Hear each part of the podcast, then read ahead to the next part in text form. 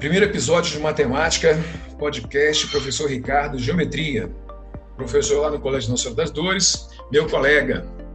E nós vamos começar aqui hoje, nesse podcast, conversando sobre geometria. E aí, Ricardo, tudo bem? Tudo bem, você, Djalma? Tudo Muito obrigado pelo convite aí, para a gente estar tá podendo ajudar a turma aí a, a manter o nosso ritmo de estudo, para a galera é, ter uma, uma, base um pouco, um pouco melhor, né? Um, um, auxílio melhor, tem um outro auxílio, uma outra ferramenta interessante para a gente poder estar tá trabalhando aí. Vamos tentar fazer o melhor possível. Muito obrigado a todos aí a participação e vamos nessa. Isso aí. Ricardão, esse tema de geometria ele é muito importante, né, porque a gente sabe que o Enem, inclusive, ele cobra bastante geometria plana. Né? É, boa parte das questões de matemática no Enem, eh, se não são de geometria plana, envolvem a geometria plana. E uma das, das condições para você trabalhar bem com geometria plana é conhecer as figuras. Né? E eu queria começar com você falando sobre o triângulo. Né? Como é que a gente pode identificar um triângulo? Quais são a, as propriedades, ou quais são os elementos do triângulo que podem facilitar para o aluno na hora de, de, resolver o exercício? O que, que você tem para falar para a gente? Bom, embora o triângulo, na, na na, na, parte geométrica, né, o triângulo ele é uma das figuras mais simples que tem, a figura plana, mas ele é amplamente usado. Usa-se o triângulo em quase todas as estruturas, inclusive quando você começa a analisar um pouco ao seu redor as construções, você começa a visualizar bem o triângulo ali. O que, que é importante da gente sempre estar tá sabendo, né? O triângulo é uma figura plana limitada por três lados. Por consequência disso, ele tem três vértices, três ângulos internos e três ângulos externos. Nós já sabemos, mas vamos reforçar aqui que o triângulo ele tem as suas classificações, que podem ser quanto aos lados, quanto aos ângulos. Em relação aos seus lados, eles podem ser equilátero, isósceles e escaleno. Em relação aos seus ângulos, eles são classificados como triângulo acutângulo, obtusângulo e retângulo. E um teorema muito importante, muito usado realmente na geometria, é o teorema de Pitágoras, que é aplicado dentro do triângulo retângulo, que diz para nós que o quadrado da hipotenusa é igual à soma dos quadrados dos catetos. Lembrando que a hipotenusa é o lado que está oposto ao ângulo de 90 graus. Oposto ao ângulo Bom, reto, né? O ângulo reto. Ricardo, só antes da gente continuar, é, só destacar aqui para os alunos que essas classificações todas aí, né, que, que o Ricardo passou para a gente agora, né, a classificação dos triângulos quanto aos seus lados e quanto aos seus ângulos, é importantíssimo que você é, procure aí no seu livro de geometria onde estão essas informações para você visualizar é, essas relações e facilitar o entendimento. É isso, Ricardo? Correto, correto. Ajuda muito, né?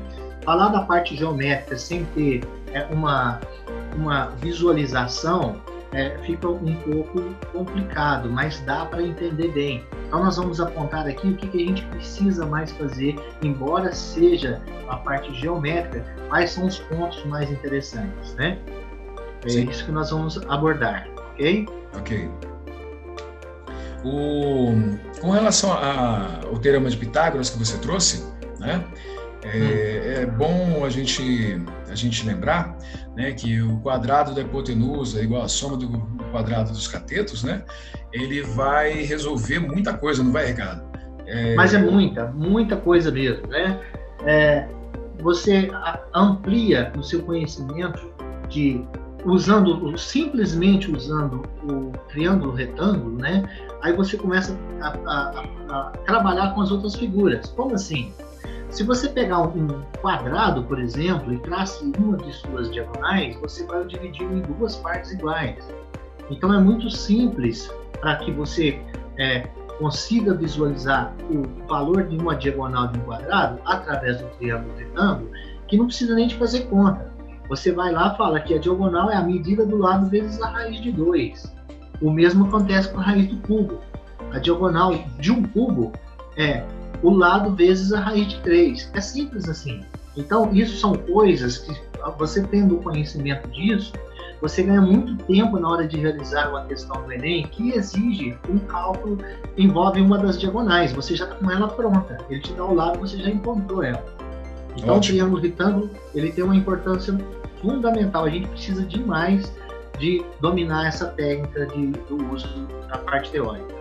É, e, e, muito bom aí você ter destacado né, o, o quadrado, né, porque lembrando que um quadrado nada mais é que dois triângulos. Né? Se a gente pensar a, a criatividade na construção dessas figuras, né, é importante para na hora de um exercício a gente conseguir é, visualizar a solução. Mas Ricardo, é, e, e, vamos, vamos um pouco mais além. Você usando o triângulo retângulo, você tem até como provar as posições reais, onde que realmente o número irracional se encontra na reta.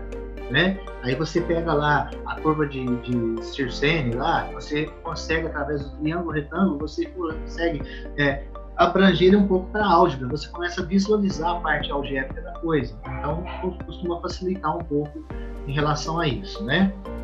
Legal, Ricardo. E, lógico se a gente está falando de, de unidades, falando de figuras, né? Essas figuras têm medidas, essas medidas então vão envolver grandezas, é, é, e essas grandezas na, na, no trabalho com as figuras, muitas vezes é solicitado em que encontre a razão entre elas. O que, você pode falar para a gente aí entre é, grandeza, razão? Que, como é que o menino pode entender isso melhor?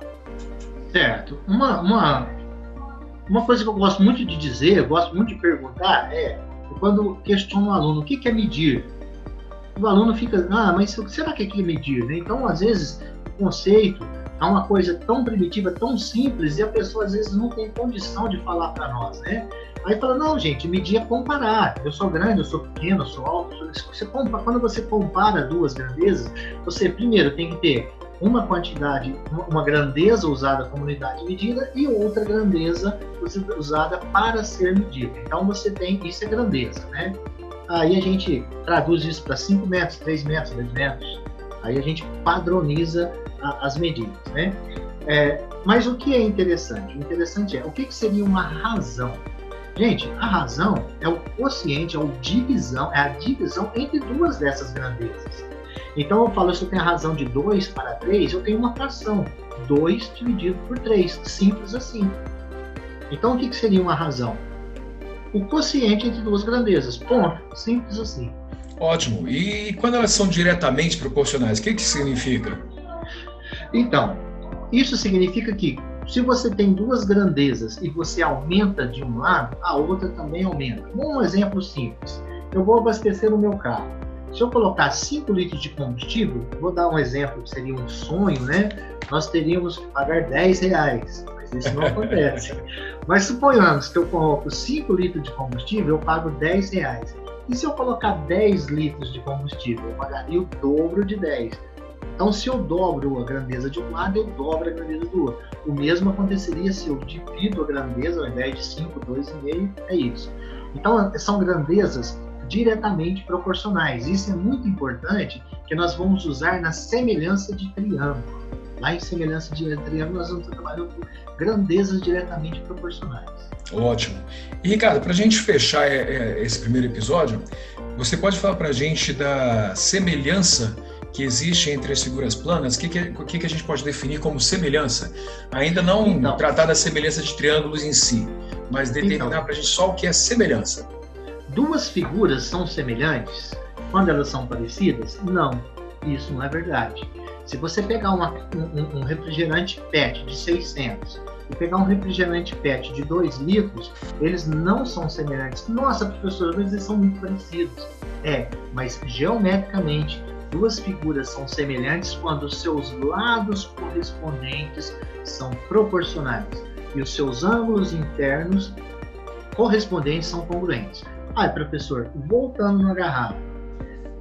Te pergunto, se você pegar a tampinha da garrafa de 600, você consegue tampar a garrafa de 1 litro? É a mesma tampa, quer dizer que ela não foi reduzida em parte proporcional. Todas as outras dimensões elas são reduzidas em partes proporcionais, mas questão de indústria não foi feito isso. E nas figuras planas deve, devemos sim obedecer isso aí. Ok, Ótimo. professor? Muito bom. Ricardo, muito obrigado pela sua participação. A gente encerra aqui esse primeiro episódio. É, pessoal, mais detalhes, procurem nos livros, associem a nossa fala, a nossa conversa aqui com os livros. E fica com a gente que vem mais episódios aí pela frente. Né? O Dorão em Casa com vocês e o professor Ricardo. Obrigado. Eu que agradeço, muito obrigado pela oportunidade e vamos tentar ao máximo colocar esses alunos nossos sempre nos primeiros lugares. Um abraço, fiquem todos com Deus.